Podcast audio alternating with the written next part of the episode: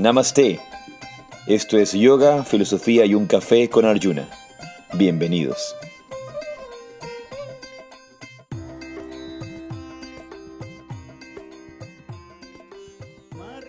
Jai Radhe, Namaste, buenos días, yo soy Arjuna Das. Y yo soy Chintamani.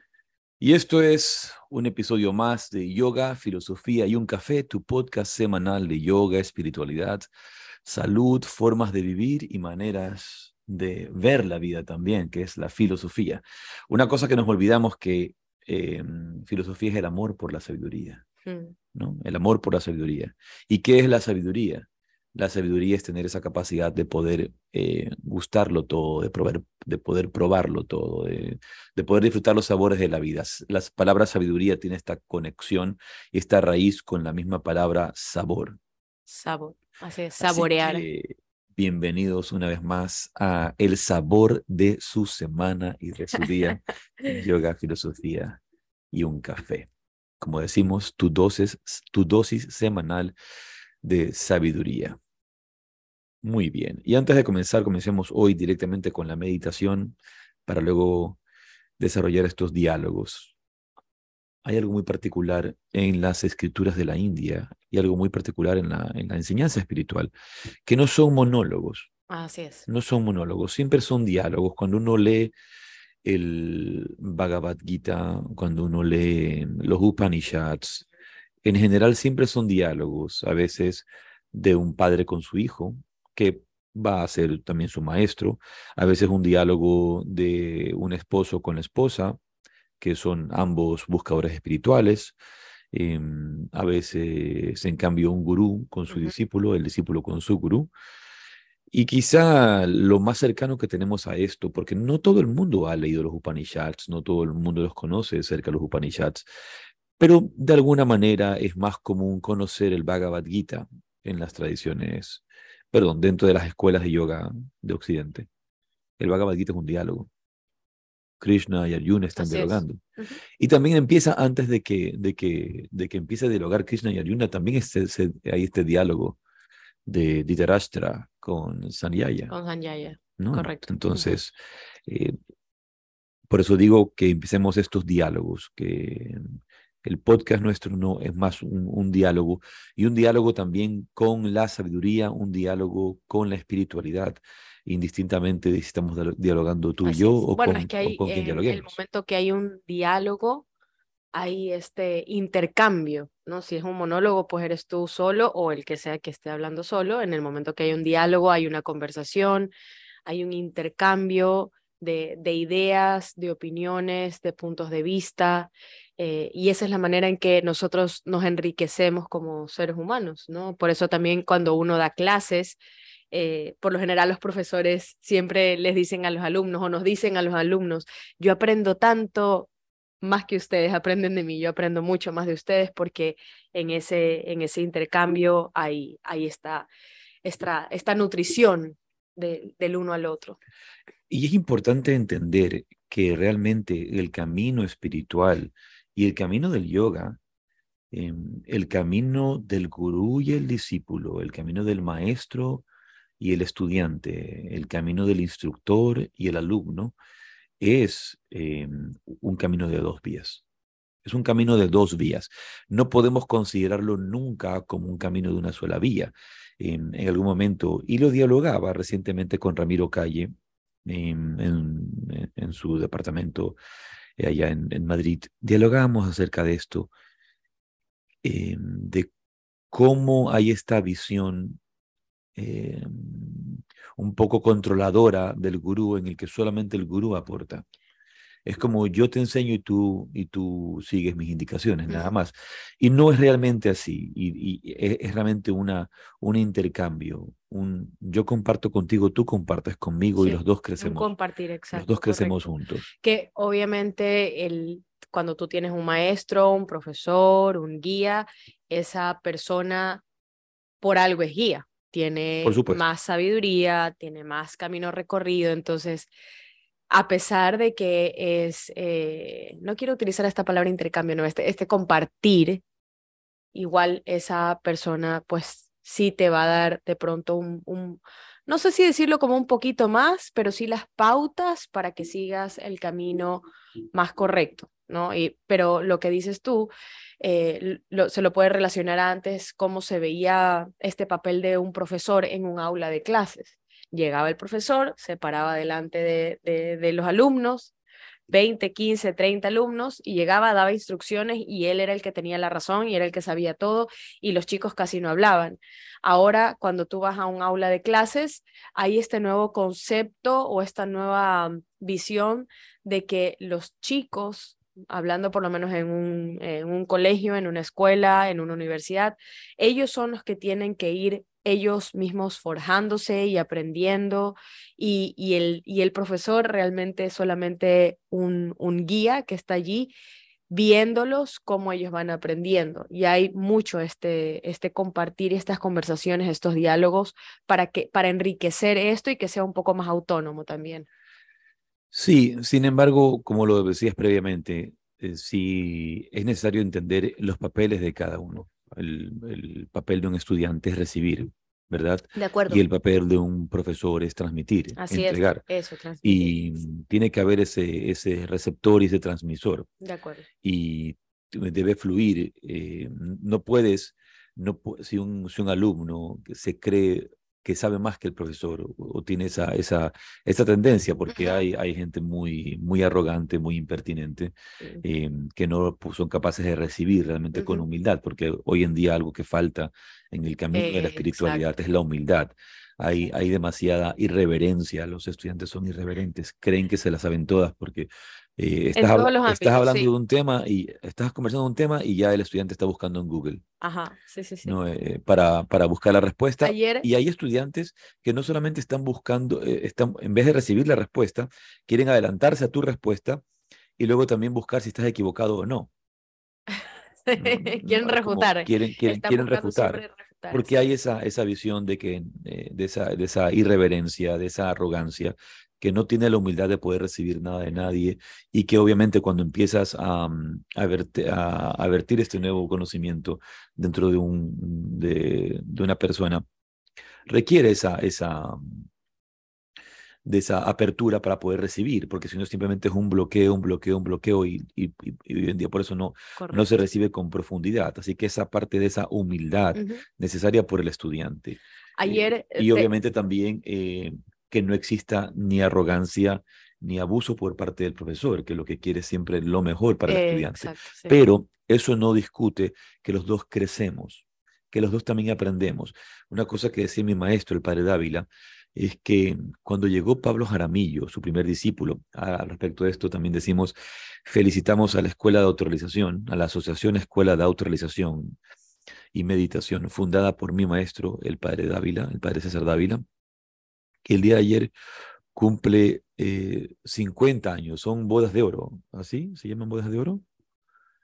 Creo que sí. Sí, creo que son bodas de oro. Él cumple en sus 50 años eh, de fundación. De, yo puedo buscarlo porque tengo la invitación solamente para confirmar eh, lo que les estoy diciendo. Sí, son bodas de oro. Sí, bodas de oro. No sabía cuál era el metal. Así, bodas de oro que, que se celebró en el día de ayer por 50 años de, de su existencia, son sus 50 años.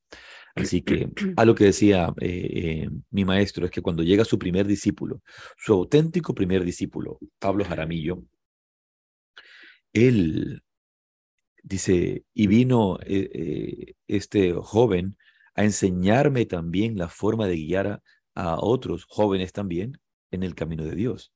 él, él, aprendió con él su forma de guiar, porque esta veces no había guiado, no había dirigido. Entonces, uno siempre va aprendiendo. Entonces, mutuamente nos enriquecemos, mutuamente crecemos, pero sosteniendo nuestros papeles, como es un padre y un hijo.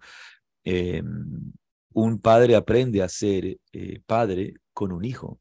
No, no aprendes a ser padre antes, viene ese hijo a enseñarte cómo ser padre. Y ese hijo que llega, llega también a aprender a ser hijo en ese momento. Entonces los papeles deben estar presentes, pero somos conscientes, y esto es algo natural y, un poco eh, imperceptible o silencioso, en el que ambos estamos aprendiendo, ambos estamos creciendo, pero palabras que hoy día eh, no existen ya en el léxico y, parece que desaparecen o se desvanecen de nuestra vida son la humildad, el respeto. Y eso es algo mutuo. El reconocimiento, te iba, eh, traté de interrumpirte dos veces, ahora lo voy a hacer. Que ayer escuchaba em, un podcast que, que me gusta bastante, entrevistaban, es de Ah, estudio, eh, pero tiene que ver con música. Y bueno, ayer en, el, que yo escuchaba entrevistaban a, un, es un bailador, se llama El Farru. Y una de las cosas que, que el entrevistador le decía, eh, este chico pituquete le decía, eh, que qué piensa él, porque él ha nacido en una familia de flamencos, etcétera, etcétera. Y, y este Farru le dice, algo, una de las cosas que él ha visto ahora, en pues todo este último tiempo, es que ahora todos somos todo, todos sabemos de todo, somos todos todólogos, ¿no? Y, tiene que ver con esto que tú dices, que muchas veces los estudiantes, los alumnos, eh, como somos todólogos y sabemos de todo, y todo es muy rápido porque lo puedes buscar, has hecho discúlpame que te, Discúlpame que te interrumpa, sigues con esto, solamente dejo esta idea. Todos saben nada. Lo único que tienen a la mano es, el Internet para buscar y hacerse como que saben eh, algo. nada más. Eh, a, eso, a eso iba él, a eso iba él. Él decía esta, eh, esto de que todos somos todos, somos todólogos, lo decía de una forma bien sarcástica, ¿no? Entonces, él, él comparaba, y esto yo creo que se lo puede llevar a todos los ámbitos de absolutamente todo, todas las carreras, todas las profesiones, ocupaciones, estudios.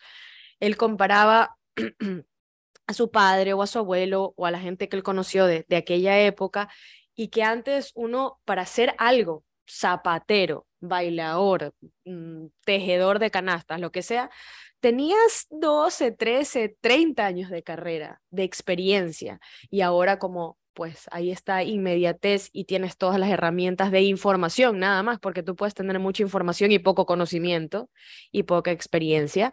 Entonces decía, hay, esta falta de, de, humildad y de reconocimiento, de respeto, de reverencia, de jerarquía, digámoslo así, porque también viene a ser una jerarquía que tú reconozcas en estas otras personas o en estas otras familias, eh, pues que hay más conocimiento y que te pueden guiar de cierta forma, ¿no? Entonces, eh, tiene que ver con, con esto que tú estabas hablando y mira cómo tú lo puedes poner en cualquier... Eh, eh, lo llevas a cualquier lugar, lo llevas a cualquier, eh, a, cualquier... Pero hace falta eso. Ámbito de la vida. Y obviamente que, que entendemos, y creo que hoy día, cuando ah, el tema que tenemos preparado para hoy, vamos a hablar acerca del karma y la reencarnación.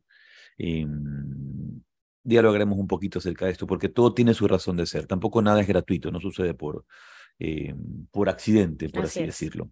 No es casual. Pero como habíamos dicho, empecemos con la meditación. Así que donde quiera que estés, te invito a colocar tu espalda recta, indistintamente donde estés sentado. Y cierra tus ojos.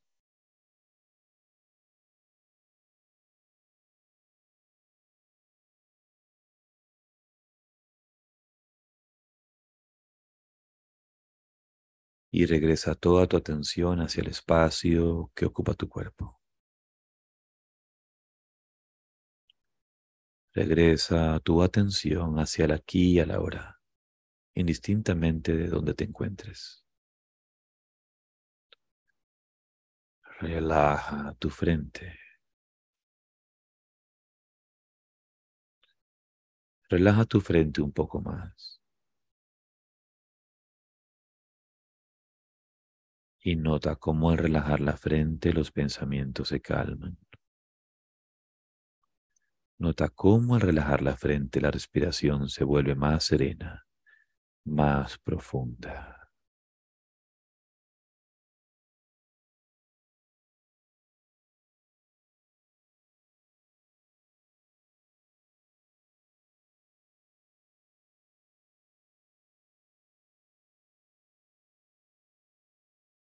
Por un momento toma conciencia de tu respiración. Siente el aire que entra y sale por tus fosas nasales.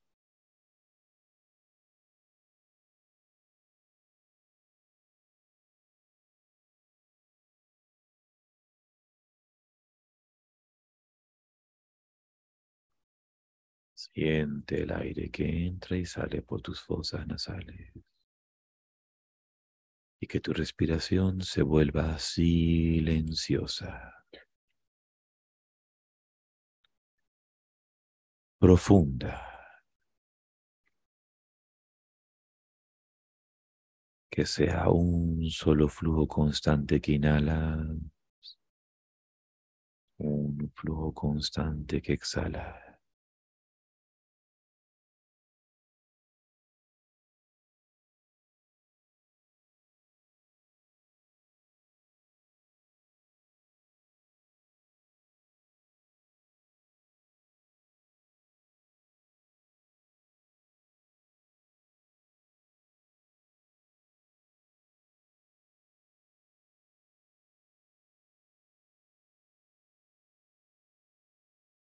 A conciencia ese flujo de tu respiración, sutil, agradable.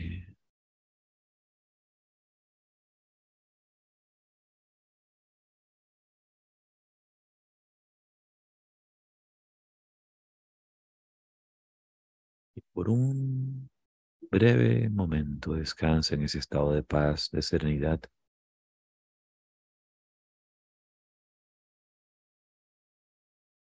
Esa profundidad de la presencia dentro de ti.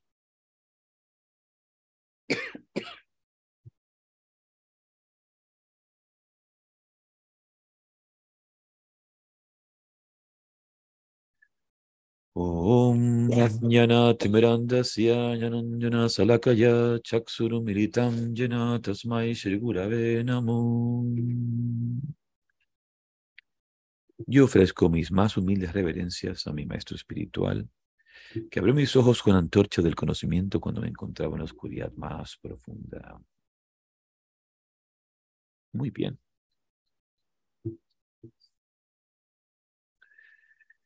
Bien, y hoy vamos a comentar, vamos a hablar de un tema sumamente interesante y que está entretejido con distintos temas que conversamos acerca de la, de la dentro de la vida espiritual. Y sobre todo cuando hablamos en el camino del yoga, hay, hay términos muy, muy eh, eh, importantes y términos muy comunes y muy constantes en, el, en, el, camino del, del, yoga. Y antes de eso también quisiera felicitar a Ekadasi Devi, Elena y Gus. Justo pensaba el fin de semana que le quería dar un nombre espiritual a Gus, ya se lo voy a dar pronto. Y felicitaciones en su, en su, en su boda, en su matrimonio. Qué bonito que se hayan eh, encontrado de esta manera tan especial. Y, y tiene relación con esto. Uno puede maravillarse frente a los movimientos del karma. Cuando pienso un poco en la forma en que eh, tanto Eka, Elena se han conocido con él, con Gus, y obviamente yo he sido puente en este, en este encuentro, o prefiero decir, he estado presente. Ha sido testigo. Eh, de cómo todo esto se ha dado, pues porque ha sido a través de nuestra enseñanza, a través de esta presencia y a través de, de, de nuestras conexiones lo, lo, que ha llevado a estos encuentros. Pero es tan bonito ver cómo se van hilando y se van encontrando todos estos caminos para llevarnos a ciertos fines, para llevarnos a ciertas experiencias. Y eso es lo que es, eh, o es parte de la enseñanza o del entendimiento del karma. Bien, eh, y antes de hablar del karma tenemos unas citas, si las puedes leer, son algunas, yo todas me gustaron, así que si las puedes citar, de repente elige tres o cuatro, ya depende de ti. Yo creo que la más, la más corta, la más sencilla y de pronto la más práctica, voy a comenzar con esa de ahí, es de Sri Guru Granth Sahib, y dice, el campo del karma es simple, como hayas plantado, vas a recoger. Luego hay otro de Haruki Murakami, que es un escritor, es traductor también, él es japonés. De hecho, cuando yo daba clases de lengua y literatura en inglés en el colegio, eh, leímos una... No, no, no, era una traducción era una traducción, eh, estaba en inglés, una novela de Haruki Murakami, y él dice, lo que nos sucede en la vida está marcado por lo que hemos hecho en nuestras vidas anteriores. Incluso en los acontecimientos más pequeños no existe la coincidencia. Y voy a leer, creo que una última de Thich Nhat que dice, mis acciones son mis únicas pertenencias. No puedo escapar de las consecuencias de mis acciones. Wow. Todas sobre el mismo tema, el mismo tópico, el mismo trending topic. Hashtag karma. Me, me, gusta mucho este concepto de este gran texto eh, que se llama el Sri Guru Granth Sahib, que es el texto de los Sikhs, ¿no? ¿Verdad? Que dice, una escritura sagrada, en el, el campo del karma es simple, como hayas plantado vas a recoger. Aquí hay que eh, ir aclarando ciertas ideas que tenemos sobre el karma, sobre todo en Occidente, pero también en el Oriente. A veces no se tiene claro qué es lo que realmente significa karma. Primero recordar que no necesariamente el karma y la reencarnación o la creencia en la reencarnación, que es una creencia que muchas veces, o una doctrina, em, una eh, visión de la vida que muchas veces no encuentra eco en Occidente porque la tradición eh, cristiana eh, o católica de alguna manera ha desechado esta, esta concepción de, del karma, ¿verdad? eso es, perdón, no del karma, de la reencarnación. Em, pero sí es cierto que estos dos conceptos sí guardan, un, sí guardan una interrelación. La idea del karma y la transmigración de las almas eh, o eh, la reencarnación son dos conceptos que pueden tener una relación, pero no es necesario creer en la reencarnación para entender la ley del karma. Por un lado, podemos decir que estos, eh, estos conceptos son compartidos principalmente eh, en las religiones de la India o las filosofías de la India, tanto en el hinduismo como en el jainismo o jainismo, como prefiero llamarle, el sikhismo, que es la tradición de los sikhs, justamente eh, citamos el, el, Shri Guru Granth Sahib, ¿verdad? Em, y también en muchas escuelas budistas, aunque hay ciertas diferencias eh, en los conceptos budistas. Bueno, y hay, y hay más filosofías que aceptan esta, esta idea. De hecho, el, el tengrinismo, que es la religión original de eh, los turcos. Eh, hay, hay, una cosa, tengrinismo. Eh, podemos decir una, una especie de lo que hoy día venimos a decir como shamanismo. por la deidad suprema que es Tengri, que el, dios supremo de, de, la religión original originaria, por así decir, de los turcos. Es sorprendente para muchos el, el, no saber que mm, el, el, saber o enterarse que, que la religión islámica, el Islam, no es la religión originaria de, de, Turquía. o de los turcos. Luego, ellos, luego ellos adoptan, ¿no? Pero podemos luego entender, la, e, entender también la etnia turca a diferencia de la religión turca, que no es lo mismo. O sea, el, el pueblo turco tiene raíces eh, muy cercanas a Mongolia, Siberia y Rusia no Siberia, es Rusia, ¿verdad? Entonces, y, y ahí tú estás, eh, ya lo citamos en la clase, en la, en la, no la clase pasada, pero el podcast pasado cuando hablábamos sobre estas cosas. Es como una clase. Eh, sí, lo, que, eh, lo importante es iluminarlo, ¿no? Entonces, pero ya desde ese tiempo también había esta creencia en el, en el, en el, en la reencarnación. Un, un, dato curioso es que hay un personaje dentro del imperio del, de los Gokturk, que son los que luego se, se desarrollaron como el Imperio Otomano, hay un personaje en, los Gokturk que, que se llama Ishwara. Y ese nombre es de la India. Le dicen Isvara, Isvara, pero es exactamente lo mismo. No, no, no he buscado, no he profundizado en eso, pero el hecho de que existe ese nombre ya revela una, una conexión con la tradición de la India, ¿no? Entonces, ya habrá un momento en que hablar de ese otro tema, ¿no? Pero es un tema que existe, está presente, la, la idea de la reencarnación, ¿verdad? Pero para entender la ley del karma, no necesariamente tenemos que creer en la reencarnación, simplemente entender la ley de causa y efecto, ¿verdad? Entonces, primero sacar ciertas ideas.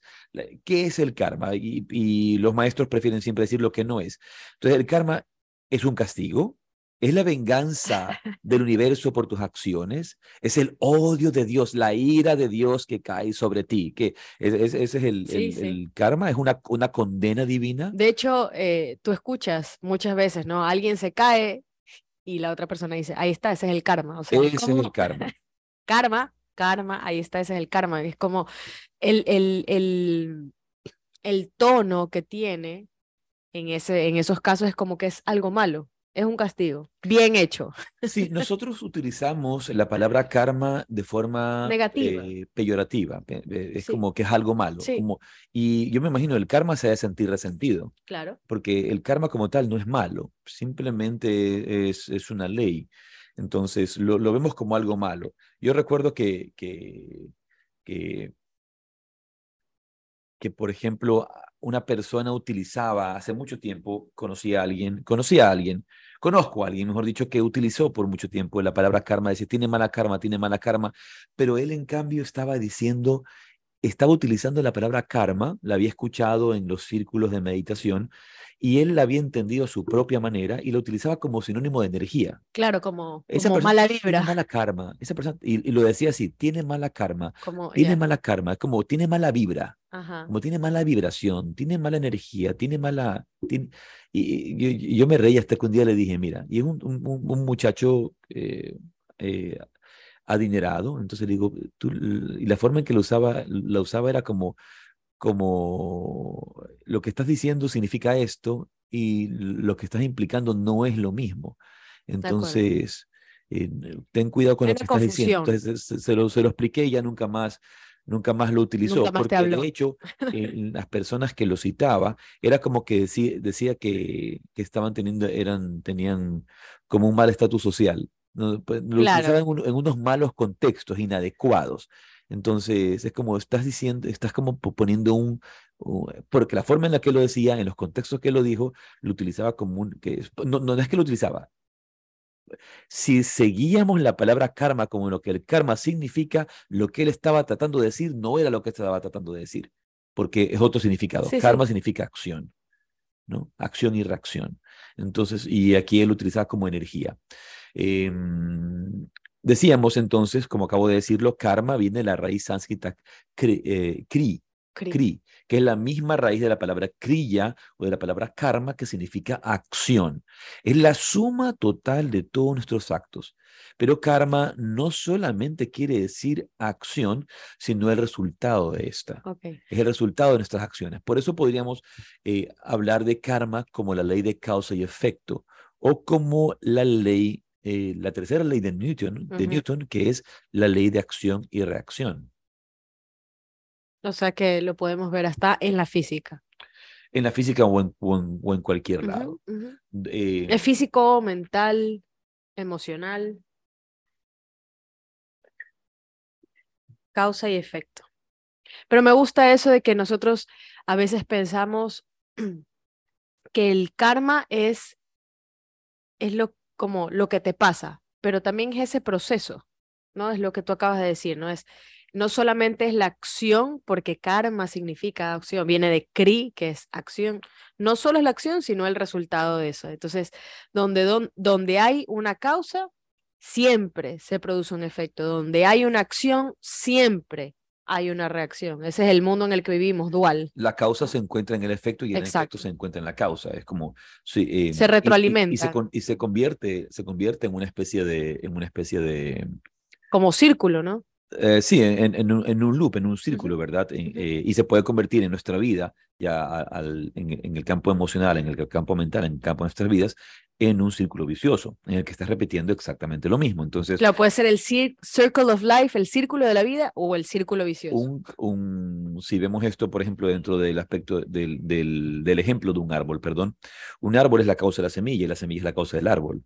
Entonces, el, el, el, la causa el, el, efecto encuentra su causa en, en, en el efecto anterior. ¿no? Entonces, eh, eh, causa y efecto están íntimamente conectados. Por eso se dice que la causa se encuentra en el efecto y el efecto se encuentra en la causa. Un árbol va a producir una semilla, una semilla va a producir un árbol, un árbol va a producir una semilla, una semilla va a producir un árbol. Correcto. Va a seguir eso. Bueno, es lo mismo que el, lo que tú dijiste de la, de la tercera ley de Newton en física. Tú, por ejemplo, para tú pararte eh, ponerte de pie, hay un empuje hacia abajo y ese es la misma, en la misma magnitud, pero en dirección opuesta. Es decir, si yo pongo un pie sobre el suelo, ese pie está ejerciendo una fuerza hacia abajo con cierta magnitud, cierto peso, y el suelo está ejerciendo una fuerza hacia arriba. Y es eso lo que te permite pues que tú puedas caminar, que tú te apoyes, que tú te empujes, ¿no? Claro, yo creo que si nosotros entendemos en perspectiva las leyes de Newton y, la, y las ponemos en, en, este, en, en, perspectiva, estamos, el Newton está hablando acerca de las leyes del karma. Todas. Él está hablando acerca de las leyes sí, las puso en un, en, en, de pronto en un plano un poco más burdo, más físico y tangible, porque es totalmente tangible, ¿no? Pero eh, lo puedes, tú puedes hacer la analogía.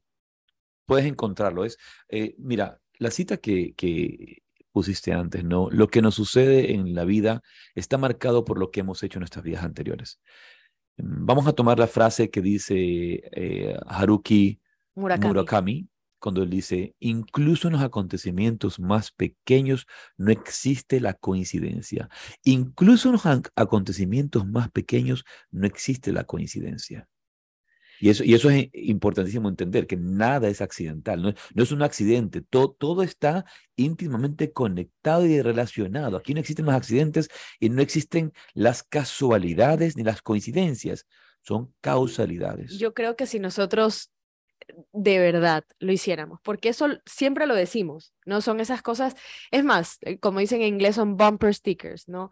Esas frases cliché que todo el mundo repite, hashtag todo tiene una razón, hashtag, hay una, este, todo pasa por algo, hashtag, no sé, eh, se repiten muchísimo. Tienes una tragedia en tu vida, un accidente, digamos un accidente físico, como que te caíste o te chocaron el auto, lo que sea, y, y, va a haber a un amigo o una persona, entre comillas, sabia que te va a decir, algo debe haber pasado, ¿no? Claro, eso no te da consuelo para lo que te sucedió, eh, pero se dice mucho sin realmente entenderlo, porque si nosotros de verdad lo tuviéramos integrado, no solamente teóricamente, sino que lo de verdad lo sabemos con, eh, hasta el fondo, desde la médula de nuestros huesos, cada cosa que nos pasa, que sucede a nuestro alrededor, no lo viéramos como lo vemos. Que es, ay, por ejemplo, mm, una cosa de pronto muy, no sé, ya no soy amiga de esta persona, nos peleamos o se alejó de mi vida y, nos quedamos en ese, en, ese, en ese bucle de, ay, pero era mi amigo, tanto tiempo que estuvo a mi lado y ahora no está y no puede ser que se porte así conmigo, no sé, cualquier cosa. Y tú estás dale y dale y dale rumiando sobre todos estos acontecimientos, en lugar de tener la certeza de que eso que sucedió de verdad hay una razón. O sea, todo está para que se diera de esa forma de que tu amigo estuvo 20 años en tu vida y luego ya no, un día ya no, ya no es tu amigo y no pasa nada. Sí, bueno, em, yendo un poquito más allá de, la comprensión de la ley del karma, em, los maestros nos hacen tomar en cuenta que hay que hay distintos, bueno, no, no niveles de comprensión, pero eh, energías entrelazadas o comprensiones entrelazadas, donde entendemos primero la, la ley de acción y reacción. La ley del karma, por un lado, es la ley de causa y efecto, como hemos dicho. Por un lado está el entendimiento de la ley de la causa y el efecto, ¿verdad? Como que toda causa se encuentra en su efecto, todo efecto se encuentra en su causa. Luego, por otro lado, está la ley de la compensación, ¿verdad? El equilibrio. Recibes compensaciones de lo que haces. todo se compensa, se va a compensar. Claro, hay que estabilizar. Tú, tú, tú, estudias, tú estudias, vas a sacar una buena nota. Entonces, lo mismo, la ley de acción y reacción. A cada, a cada, por cada acción tiene, por cada reacción tienes una acción semejante. Que, no hay nada gratuito. No, que, que, se va a dar. Y por otro lado está eh, la ley de la retribución. ¿No? La ley de la retribución, que todo de una manera se va a retribuir, pero no son, no son castigos impuestos, simplemente eh, es la cosecha de, de lo que hemos eh, sembrado. De lo que hemos sembrado. ¿Verdad? Yo por, por esta razón, yo suelo siempre insistir en que la ley del karma es realmente la ley de la responsabilidad.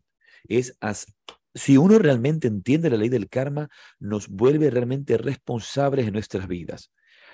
Em, una de las preguntas es, ¿hay un destino o no hay destino. Entonces, por un lado, sí hay un destino, pero ese destino lo creaste tú.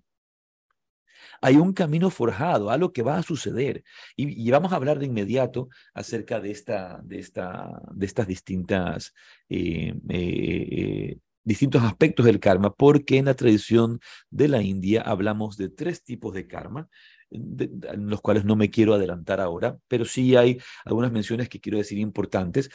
Por esta razón, em, nosotros vamos a hablar que muchas de las cosas, es fácil entender, como decíamos, la ley, del karma aquí en la vida. Eh, acción y reacción, ley de la compensación, ley de causa y efecto. Si no estudias te va mal.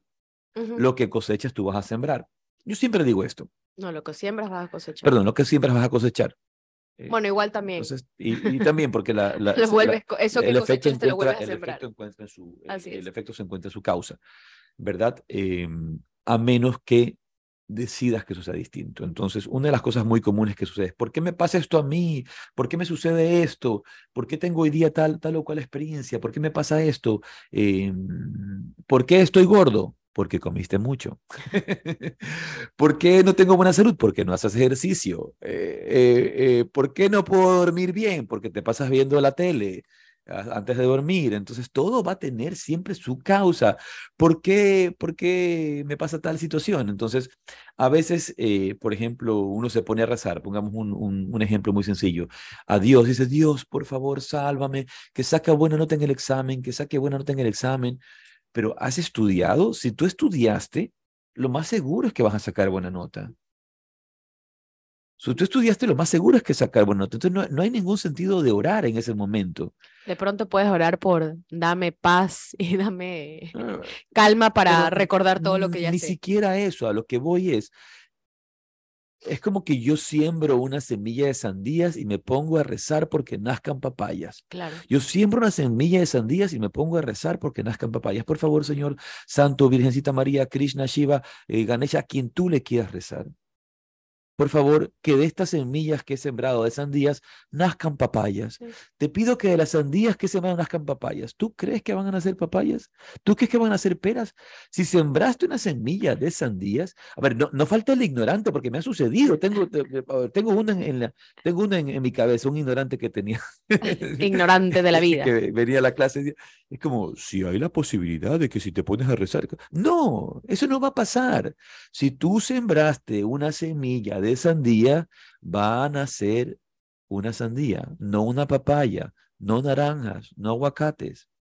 Van de las semillas de sandías que tú siembres, van a, eh, vas a cosechar sandías, porque es una semilla de sandías.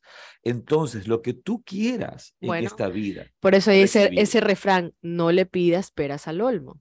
Claro cría cuervos y te sacarán los ojos.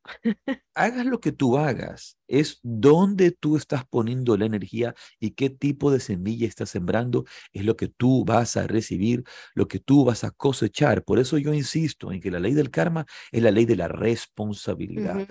Ahora, con relación a la reencarnación, decíamos que principalmente encontramos esta, esta filosofía, este entendimiento de, de, la reencarnación dentro de las tradiciones eh, de la India principalmente, pero nos olvidamos que también en el mundo greco-romano y también en el cristianismo existía la idea de la reencarnación, y existía. Por primera vez en el, en el, si no me equivoco, sí fue la primera vez, o la segunda vez ya, cuando se declara herejía la reencarnación en el concilio de Constantinopla en el 553 después de Cristo. En el, en el concilio de Constantinopla se declara la reencarnación como una herejía. ¿Pero qué quiere decir esto? Primero, Recordemos que Orígenes, Clemente Alejandría y San Jerónimo, padres también de la iglesia, los que son considerados los padres de la patrística de la iglesia, eh, ellos creían en la reencarnación. Hay quienes dicen que en los escritos de Orígenes es un poco ambiguo la, la creencia de la reencarnación, hay otros que dicen que sí, que es muy claro. Sin embargo, eh, hasta donde llega a mi entender, tanto las ideas de Orígenes como de Clemente de Alejandría con relación de estos temas fueron descartadas luego en estos concilios, ¿verdad? Eh, para negar la posibilidad de la reencarnación. Hay en, el Evangelio algunas... Eh, secciones en las cuales se menciona la reencarnación y que la que reencarnación era una, una creencia natural de esa época. Por ejemplo, en el momento en que el Señor está con sus discípulos y les pregunta, ¿quién dice la gente que soy yo? Entonces, entre sus discípulos le dicen, eh, unos se estaban riendo, ¿no? Conversando, estoy poniendo ambiente, ¿no? Dice, eh, unos dicen que tú eres Jeremías, otros dicen que eres Elías, otro que eres eh, alguno de los profetas que ha vuelto a venir. Entonces, mira, mira la aseveración, que en esas comunidades judías, no necesariamente quiere decir que el judaísmo acepte la reencarnación, pero eh, se dice, por ejemplo, que los esenios, que era una, una eh, de estas comunidades judías también, una, de, de la época, los esenios creían en la reencarnación. Solamente basta entender y leer la pregunta y leer las respuestas. ¿Quién dice la gente que soy yo? Unos dicen que eres Jeremías, otros que eres Elías o Isaías, u otro de los profetas que ha vuelto a venir. Y eh, la creencia está. Están diciendo que es Elías que ha vuelto a venir. Claro. Si Elías ha vuelto a venir, ¿qué? Reencarnó. ¿Cómo vino? Reencarnó. Es, eh, es clara la, la, la, la creencia. Yogananda hace una, una, una mención también en cuando él explica la reencarnación. Dice, em, dice que la reencarnación es la doctrina expuesta por las escrituras hindúes según la cual el hombre nace una y otra vez en esta tierra. El ciclo de sus encarnaciones cesa solo cuando conquista él conscientemente su estado de hijo de Dios. Y cita el Apocalipsis. Al vencedor yo lo haré columna en el templo de mi Dios, y no saldrá ya jamás fuera de él. Entonces, Yogananda encuentra en, esto, en, el Apocalipsis 3.12 esta, esta referencia clara a la reencarnación cuando dice, al vencedor, es decir, el que se ha liberado de la rueda del samsara, yo lo haré columna en el templo de mi Dios, es decir, ya una, una presencia que vive y que está presente para siempre en el templo de Dios y no saldrá ya jamás fuera de él. De él. Hay otra referencia evangélica cuando después de la transfiguración Jesús eh, viene bajando del monte de la transfiguración y los discípulos le dicen, Señor, nuestras escrituras, las escrituras judías se equivocaron. Y Jesús les pregunta, ¿por qué? Eh, porque, aquí se dice que Elías tenía que venir eh, antes de que llegara el Mesías. Luego de nuestra experiencia de la transfiguración, cuando Él se transfigura frente a los discípulos, donde se, se eh, si no me equivoco, son Pedro, Juan y Santiago los que están presentes, Pedro, Juan y Santiago, en ese momento se, eh, ellos, eh, aparece también Moisés y Elías, y a ellos les queda claro en esa transmisión mística que Jesús es el Mesías. Hasta ese momento ellos tenían dudas Dice, si él era el Cristo, el Mesías o no. En ese instante ya saben que es el Mesías. Ahora, cuando ellos bajan, les dicen, las escrituras se equivocaron porque Elías no vino. Elías no ha venido y ya no nos quedan dudas de que tú eres el Mesías. Entonces dice, el Señor dice, por supuesto que Elías vino. Elías vino y no lo reconocieron e hicieron con él lo que quisieron. Y el Evangelio dice, entonces entendieron de que estaba hablando de Juan el Bautista. Para Yogananda y muchos intérpretes eh, orientalistas van a decir que Elías eh, que Juan el Bautista era la reencarnación de Elías. Ahora, en la explicación, obviamente, que hay debajo de las Biblias, van a decir, esto no quiere decir que, que, Juan el Bautista era la reencarnación de Elías, sino que estaba inspirado por el espíritu de Elías, bla, bla, bla, bla, bla, bla, lo que tú quieras. Pero yo voy simplemente a lo que dice allí la letra, tal claro, cual. No, no, lo que quisiera. Más allá de cualquier interpretación. Más allá de cualquier interpretación. Él dice, Elías vino y no lo reconoció e hicieron con él lo que quisieron, entonces los discípulos entendieron que estaba hablando de Juan el Bautista. Punto. Ahí no, él no está diciendo, vino, él no dijo, Elías vino en el espíritu de Juan el Bautista. Eh, ah, no, no, no, no está diciendo nada de eso. Hay que ser claros. Y ahí concretos. Claro, ¿por qué, por qué en el año 553 en este concilio se decide que eso no es. Yo, yo lo veo. Bueno, ya en el concilio de Nicea y en el concilio de Constantinopla son, eh, van a irse de, definiendo las cosas que, las creencias reales eh, dentro de, de, la tradición, eh, de la tradición eh, cristiana, dentro, de la iglesia, dentro de la cristiandad. Y obviamente recordemos que el, que el cristianismo pasa a convertirse en la religión de Roma. Ya no es la religión eh, de los, de, no iba a decir de los gentiles, pero ya no es la religión que, que, que, que, ha que se ha apartado del judaísmo y que ha creado su propio movimiento con este mensaje de amor de Jesús, sino que se convierte en, la religión institucional de, del imperio bizantino, del imperio romano, eh, ¿verdad? Eh, y en esa, en esa influencia van a cambiar muchas cosas. Por ejemplo, digamos que había un desorden, por así decirlo, de los, de los discípulos de Jesús. Y por un lado están pues, una cantidad de evangelios apócrifos. Si no me equivoco, son como 80 evangelios apócrifos los que se rechazan para aceptar solamente los que tenemos hoy. El evangelio de Juan, el evangelio de, de, de San Mateo, San Marcos, etc. ¿Verdad? Entonces, eso es, lo que, eso es lo que es aceptado, los cuatro evangelistas. Y el, el, quinto evangelio que se podría llamar las cartas del apóstol Pablo. ¿verdad? Esos cuatro evangelistas son los que se toman y dicen, este es. De hecho, hay quienes dicen que la presencia, por ejemplo, en Belén del burro, en la vaca, en, el, en, el pesebre, no existe si no, no está en los evangelios, en los evangelios de, de, los, los cuatro evangelistas, sino que es tomada de los evangelios apócrifos, que esa referencia está, existe en los evangelios apócrifos.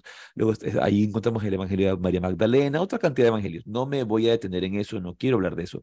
Simplemente lo que quiero recalcar es que la creencia de la reencarnación sí existía dentro del marco de la iglesia.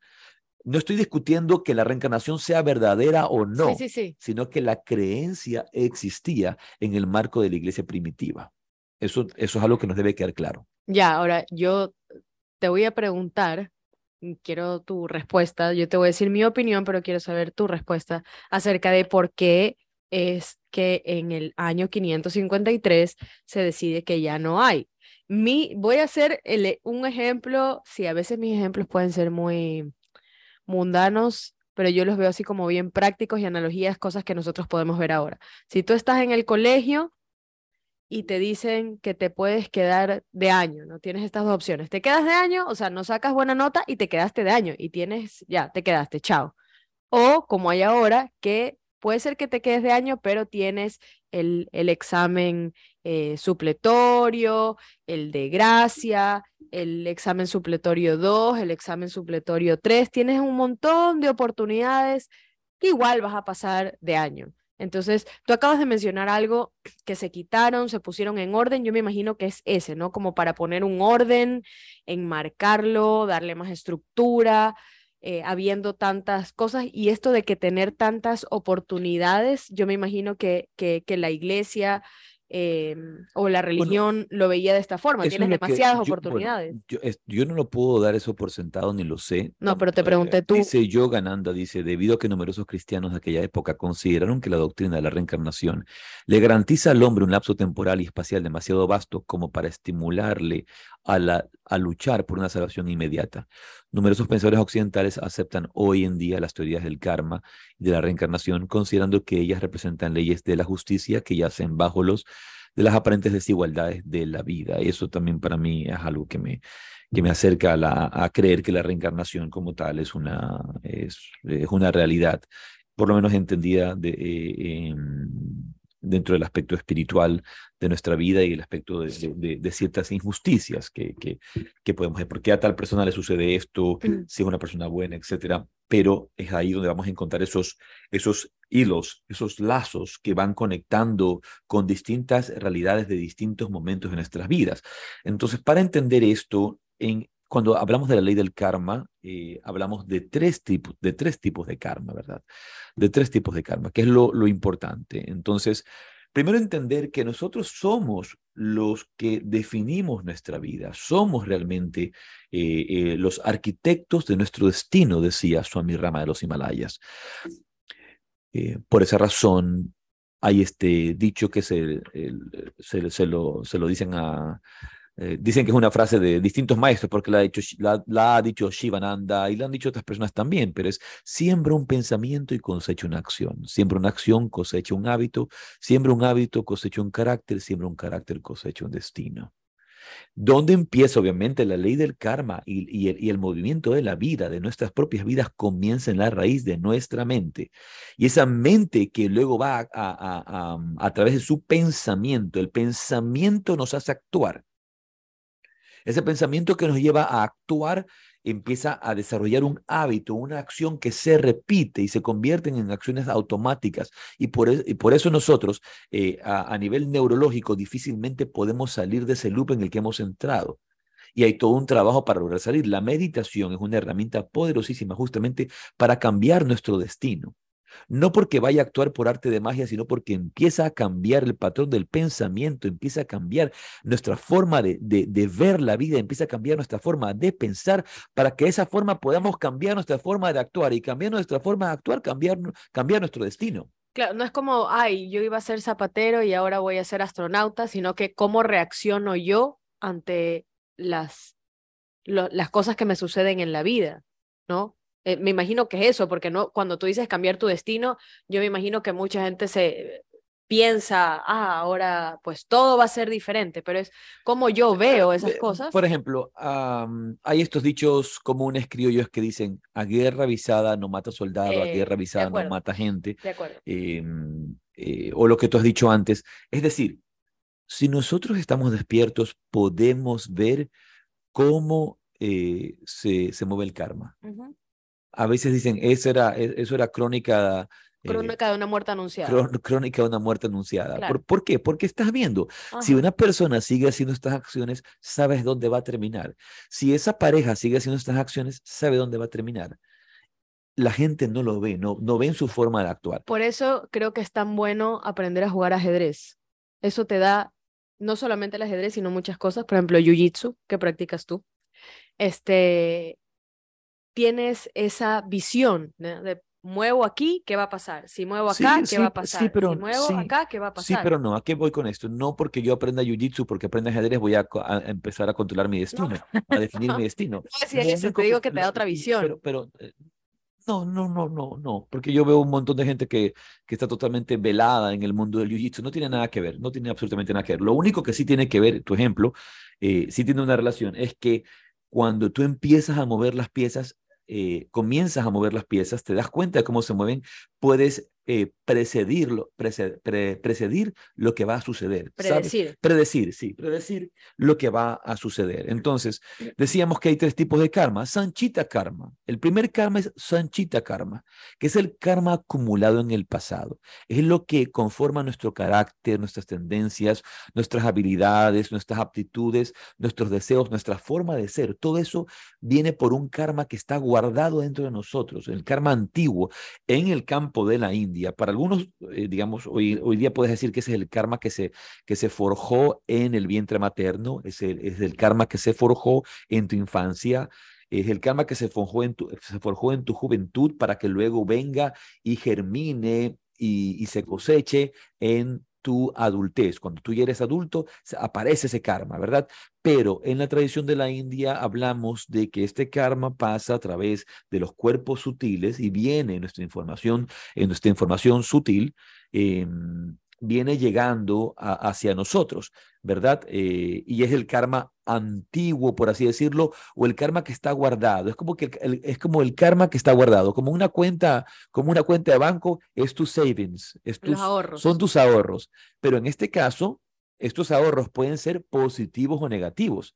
¿A qué me refiero? A que te pueden llevar a situaciones eh, complicadas porque has hecho mucho mal en el pasado y eso te va a regresar como, como un boomerang, va a volver. O Igualmente como un boomerang, las acciones positivas que has hecho y buenas acciones que has realizado van a regresar hacia ti como buenas acciones, ¿verdad? Entonces, em, comprendería también todo el karma en vidas anteriores que no ha sido agotado. Esto es lo que no hemos agotado.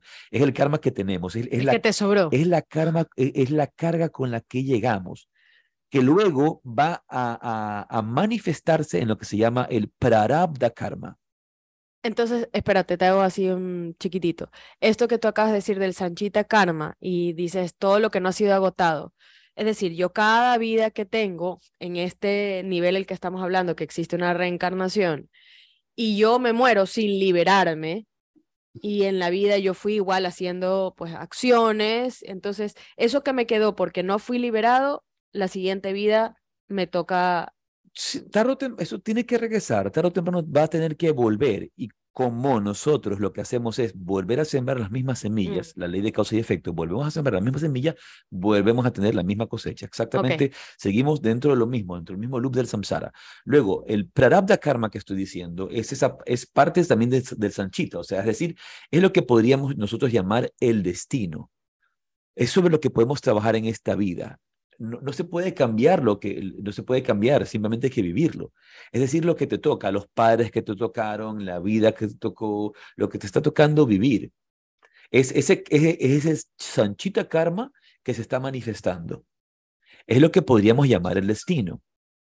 Entonces, si todos somos conscientes, nos damos cuenta de que este destino existe, existe un destino, pero ojo, no es un destino marcado por una divinidad, por un Dios, ni siquiera por tus maestros ni por no nadie. Es un castigo. Es, es el destino que, que tú mismo has creado, tus acciones han marcado tu destino. Tus acciones han marcado tu destino. Como decíamos, siempre es un pensamiento, cosechaste una acción. Esa, esa acción se sembró y cosechaste un hábito, es decir, algo que se repite algo que se vuelve a repetir, como esta neuroplasticidad, se vuelve a hacer exactamente lo mismo. Siembra un hábito y vas a cosechar un carácter. Y tienes tu carácter y tienes un destino. Va por allí, va, va, por allí. Entonces, el Sanchita Karma es el, el, esta, esta, este karma con el del cual lo tenemos acumulado. El Prarabdha Karma es el karma que tenemos que vivir. Es la manifestación del, del Sanchita, el que tenemos que vivir. No podemos hacer con ellos nada. Tenemos que vivirlos y aceptarlos y cómo nos relacionamos con eso. Sin embargo, sin embargo, la forma en que elijamos reaccionar hacia ese karma, la forma en que elijamos reaccionar hacia ese momento de la vida es la que va a determinar nuestro futuro y eso se llama agami karma. Agami karma es el karma que se está sembrando en este momento, las semillas que estamos sembrando hoy que se van a germinar después, que se van a cosechar que se van a cosechar después. Haga mi karma, haga su karma. Haga mi karma. Entonces tú, debe, tú empiezas a sembrar eso hoy día. Entonces, si, si, oye, si en este momento yo vengo, por ejemplo, y de repente por, por tu propio karma con relación a mí, tus vidas pasadas, lo que sea, yo a ti te doy un golpe.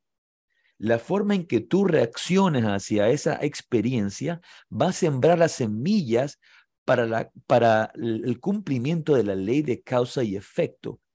El efecto va a encontrar su razón en la causa, la causa va a encontrar su razón en el efecto, pero va a depender de ti qué, qué nuevo outcome, qué, qué, nueva, eh, resultado. qué nuevo resultado vas a tener de eso de estos tres que tú acabas de decir, el Sanchita Karma, el Prarabdha Karma y el Agami Karma, en realidad del, que, del cual yo tengo, digámoslo así, el control es el último, porque todos los otros ya pasaron, o sea, ya fueron, ya son, son, son resultados en realidad, ¿no?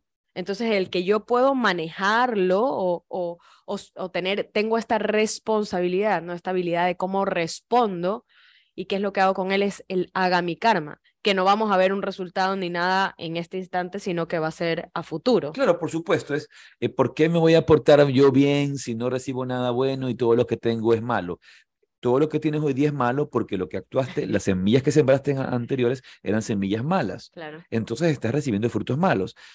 ¿De qué sirve? Es porque sirve porque en el futuro no vas a tener entonces frutos malos. Depende de lo que tú hagas hoy.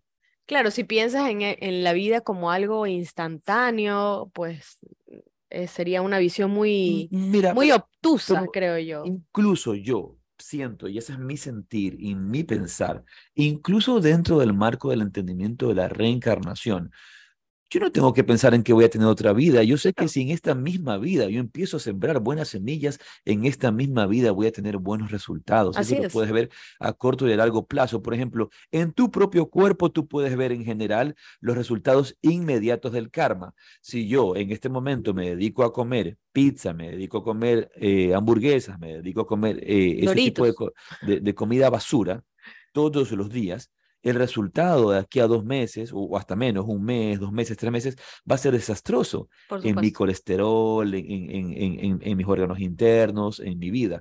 eh, y no hago ejercicio. Entonces, pero si yo hago ejercicio, me cuido, eh, no fumo, evito el alcohol, eh, hago una cantidad de acciones que van a traerme hacia, hacia mí reacciones positivas.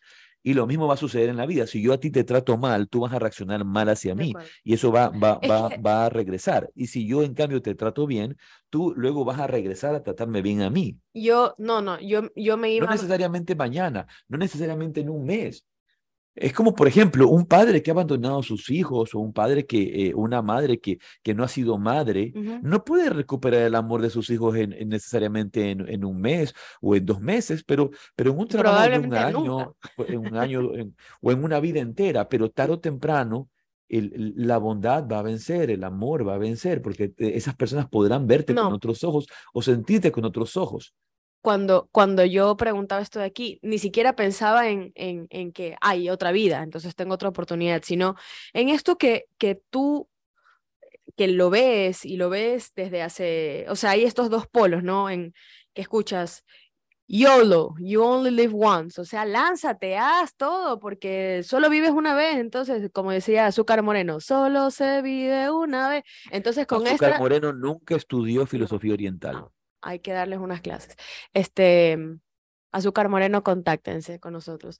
Eh, o sea, tienes esto de hazlo todo porque solo vives una vez, o sea, vive, ya, mm, quién sabe mañana qué pasa, y con esta excusa de que tienes la vida es un instante, entonces mucha gente hace tonterías. en lugar de... que tenemos que, Mahatma Gandhi decía, y, y, hay esta visión de la filosofía estoica en, en Grecia, eh, eh, momento mori, vivir como sabiendo que vas a morir, como que hoy es tu último día, ¿no? Como que hoy, vive como, que fuera, como que hoy fuera tu último día. Y, y, y a, lo que hay que decir es, ¿Qué vas a hacer? ¿Vas a vivir resentido? ¿Vas a vivir frustrado? ¿Vas a vivir amargado? ¿O vas a, vas a agradecer este día? ¿Lo vas a disfrutar? ¿Lo vas a gozar? Y vas a servir. Vas a hacer cosas que realmente sean valiosas para ti y para los demás. Recordamos que cuando hacemos cosas verdaderamente valiosas, no son valiosas solo para nosotros, sino que dan valor a todo lo demás. Entonces, em, yo creería, no sé eh, si la gente que nos acompaña y nos escucha quisieran eh, que habláramos de nuevo este tema con completarlo en la siguiente clase porque es un tema bastante amplio e interesante. Eh, a ver si dicen algo, pero no sé si nosotros decidimos. Dicen que sí, porfa. Creo que es un tema que hay que continuarlo porque estamos por terminar el podcast. Eh, y, y, sí, yo creo que tenemos que completarlo en la siguiente, en la siguiente eh, reunión. Eh, es un tema sumamente interesante entendiendo si nosotros llegamos a un punto, y eso sucede con los yogis, eh, cómo podemos obviamente librarnos del karma, cómo nos libramos del karma,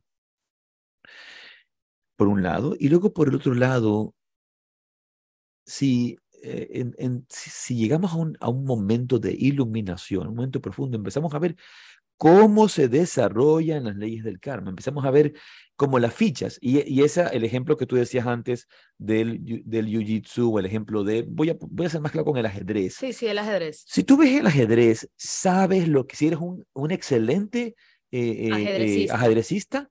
sabes lo que va a suceder. Tú ves la mesa, ves las piezas puestas, inmediatamente en tu mente ves cómo se están moviendo todas las líneas para dar inmediatamente un resultado.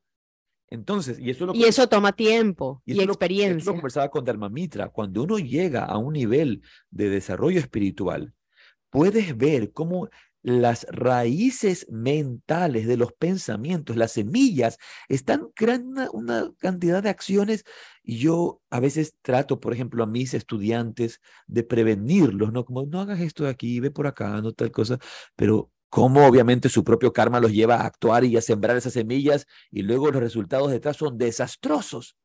Nefastos. desastrosos, nefastos.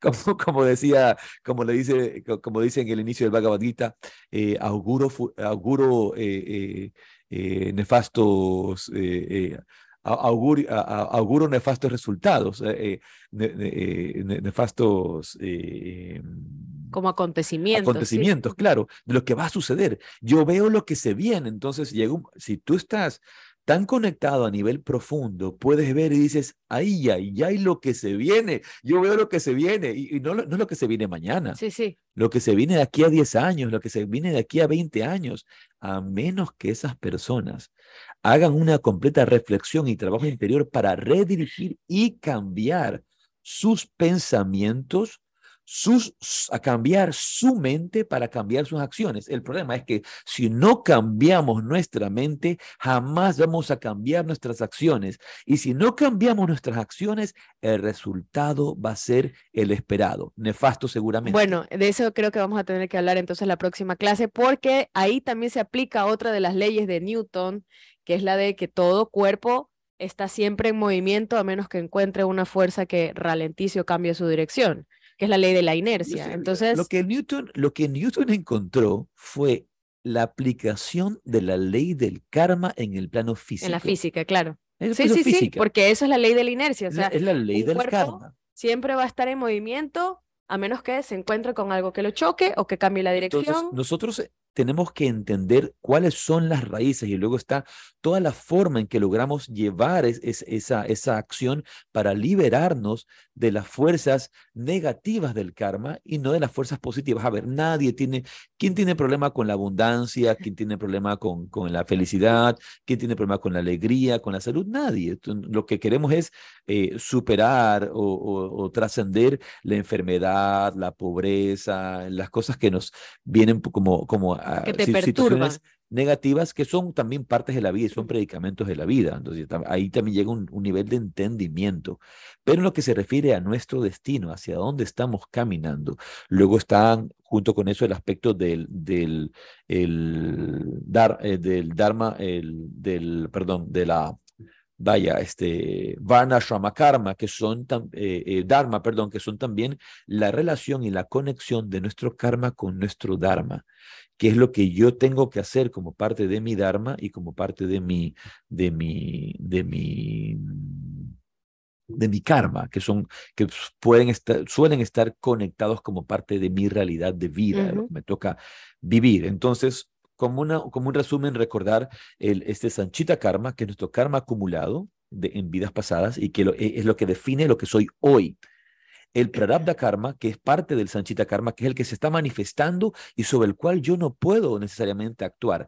Lo que puedo es reaccionar y esa reacción se convierte en Agami Karma, que es la siembra que hago en este momento para recibir eh, una compensación o, una, o, un resultado o un efecto a la causa que estoy sembrando hoy, ¿verdad? Y eso, eso se va a ver en, en largo plazo. Por ejemplo, se acerca el fin de año y aquí vamos a terminar.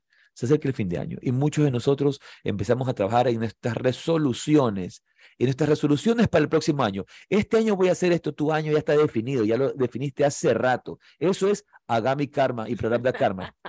Ya, ya, está, ya está, ya lo, ya lo hiciste, ya está hecho. Empieza a sembrar para el siguiente. Y ahorita tienes que trabajar en el, 2000, en el 2024, 2025, ya 2023 ya está hecho, lo sembraste todo este año. Bien, entonces, bueno, espero que hayan disfrutado este podcast, que lo aprovechen, lo lleven a la práctica y, y puedan utilizar las leyes del karma a su favor. Esto ha sido todo por hoy en Yoga, Filosofía y un Café. Gracias. Nos vemos la próxima semana para continuar el tema. Besos, besos a todos. Gracias, Rade, gracias. Ay, sí. Linda semana.